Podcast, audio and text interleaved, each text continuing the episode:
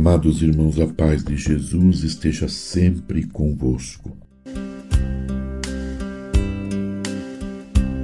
Inocentes, as crianças foram mortas por causa de Cristo.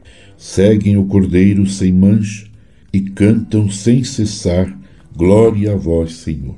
Irmãos e irmãs, nesse dia celebramos a festa dos santos inocentes. Peçamos ao Senhor que nos favoreça em nosso testemunho cotidiano em favor da vida e da dignidade humana.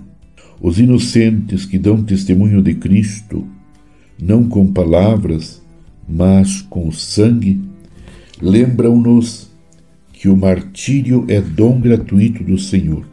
As vítimas imoladas pela ferocidade de Herodes pertencem juntamente com Santo Estevão e com o evangelista João ao cortejo ao cortejo do rei messiânico e lembram a iminente dignidade das crianças na igreja. A memória deles, aos 28 de dezembro, é recordada desde o século VI. Ao celebrarmos os santos inocentes, fazemos memória de todos os irmãos e irmãs que são violentados já no ventre materno, mas também os que, por falta de dignidade e oportunidade, desde a infância experimentam os flagelos e percalços próprios da vida em uma sociedade cada vez mais individualista e egoísta.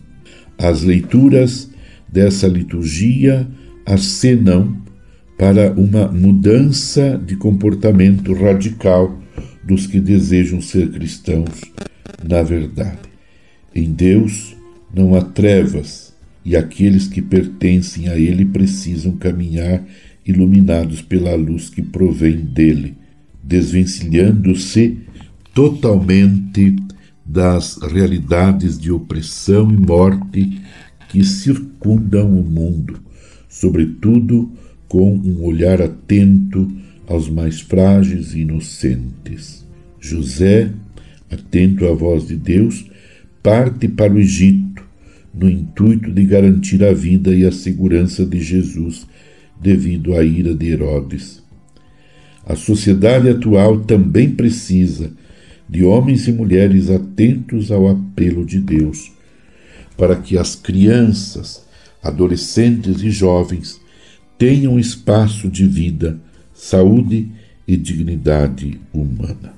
Meu irmão, minha irmã, rezemos pela vida humana, para que seja respeitada desde a concepção no ventre materno até o seu declínio natural. Rezemos pelas crianças do mundo inteiro, para que cresçam em sabedoria, graça e estatura diante dos homens e das famílias e das, das nossas comunidades. Rezemos para que a humanidade seja liberta da indignidade da fome e da indigência que assola milhões de pessoas, especialmente crianças no, no mundo inteiro. Que Deus venha em nosso socorro e nos salve, nos liberte. Que o nascimento de Jesus, que contemplamos dia 25 de dezembro e que trazemos em nossos presépios a figura do menino Jesus, que este menino Jesus, príncipe da paz, ilumine as nossas consciências Ilumine a nossa vida, os nossos caminhos, ilumine as nossas famílias, para que inteiramente unidos, num clima de profunda fraternidade, de verdadeira e profunda fraternidade, possamos viver dias melhores, possamos viver num mundo mais humanizado e espiritualizado aonde todos possam fazer uma experiência do amor de Deus e se sintam irmãos. E possamos todos nos ajudar mutuamente para crescermos sempre mais como discípulos missionários de Cristo, anunciadores do Evangelho, apóstolos missionários.